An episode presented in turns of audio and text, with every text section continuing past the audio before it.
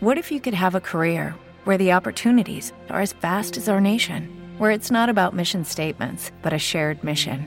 At U.S. Customs and Border Protection, we go beyond to protect more than borders from ship to shore, air to ground, cities to local communities. CBP agents and officers are keeping people safe. Join U.S. Customs and Border Protection and go beyond for something far greater than yourself. Learn more at cbp.gov/careers.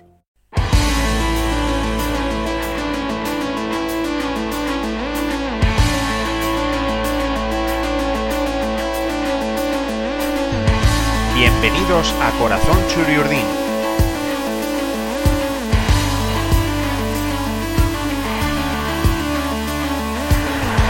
El podcast en el que escucharéis historias sobre la historia de la Real Sociedad.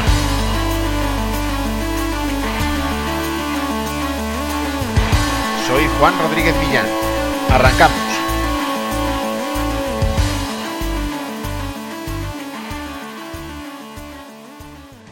Aunque ahora parezca algo complicado de asimilar, en los albores del fútbol guipuzcoano la hegemonía no la tenía la Real Sociedad, y el equipo más destacado de la provincia era el Real Unión. Y sin embargo, el primer campeón de Guipúzcoa fue la Real, aunque con un final rocambolesco que nadie podía haber esperado. La Federación Guipuzcoana, escindida de la Federación Norte, organizó su primer campeonato regional en la temporada 1918-19, y los participantes fueron cuatro, los dos equipos ya mencionados, el Esperanza Donostiarra y el Izarra de Eibar. El formato del campeonato era de lo más curioso. Cada uno de los equipos jugaría contra los otros nada menos que en cuatro ocasiones. Los resultados que se fueron produciendo en esta particular liguilla llevaron a que el encuentro final en Atocha entre la Real y el Real Unión fuera decisivo para dilucidar el campeón. Los inundarras partían con ventaja y un empate en Atocha era suficiente para convertirse en campeón. La Real, en cambio, necesitaba ganar para forzar un partido de desempate, pues no estaba entonces previsto ningún otro criterio para dilucidar un empate a puntos. Ese partido decisivo se celebró el 16 de marzo de 1919, aunque el partido no llegó a su final.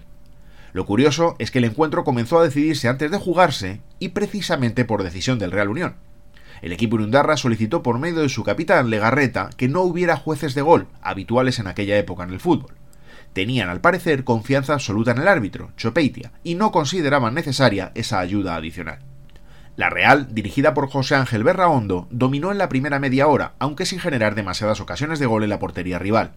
Y a la media hora llegó la jugada clave.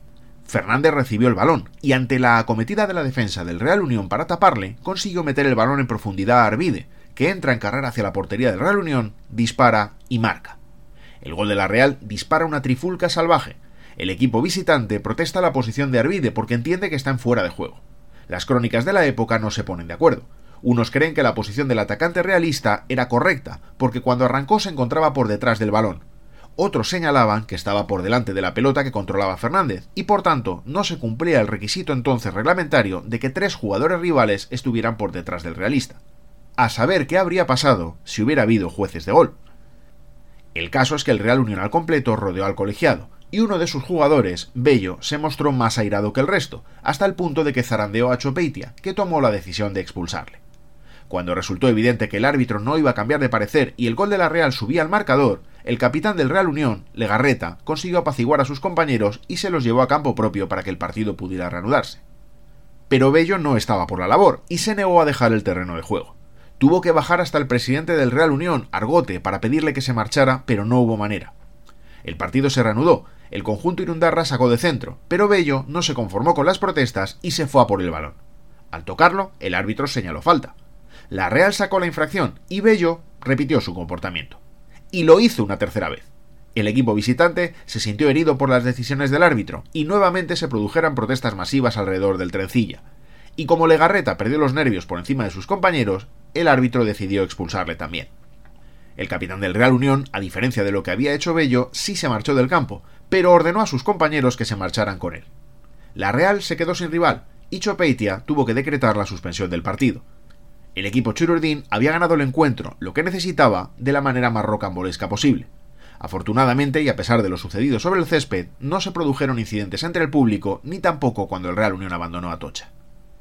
Con este triunfo Chururdín, no obstante, el resultado no fue el que se habría dado de haberse obtenido en el minuto 90 con triunfo de la Real.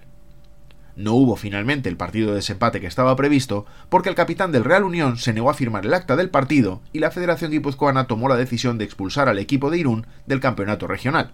La Real quedó por tanto como campeona.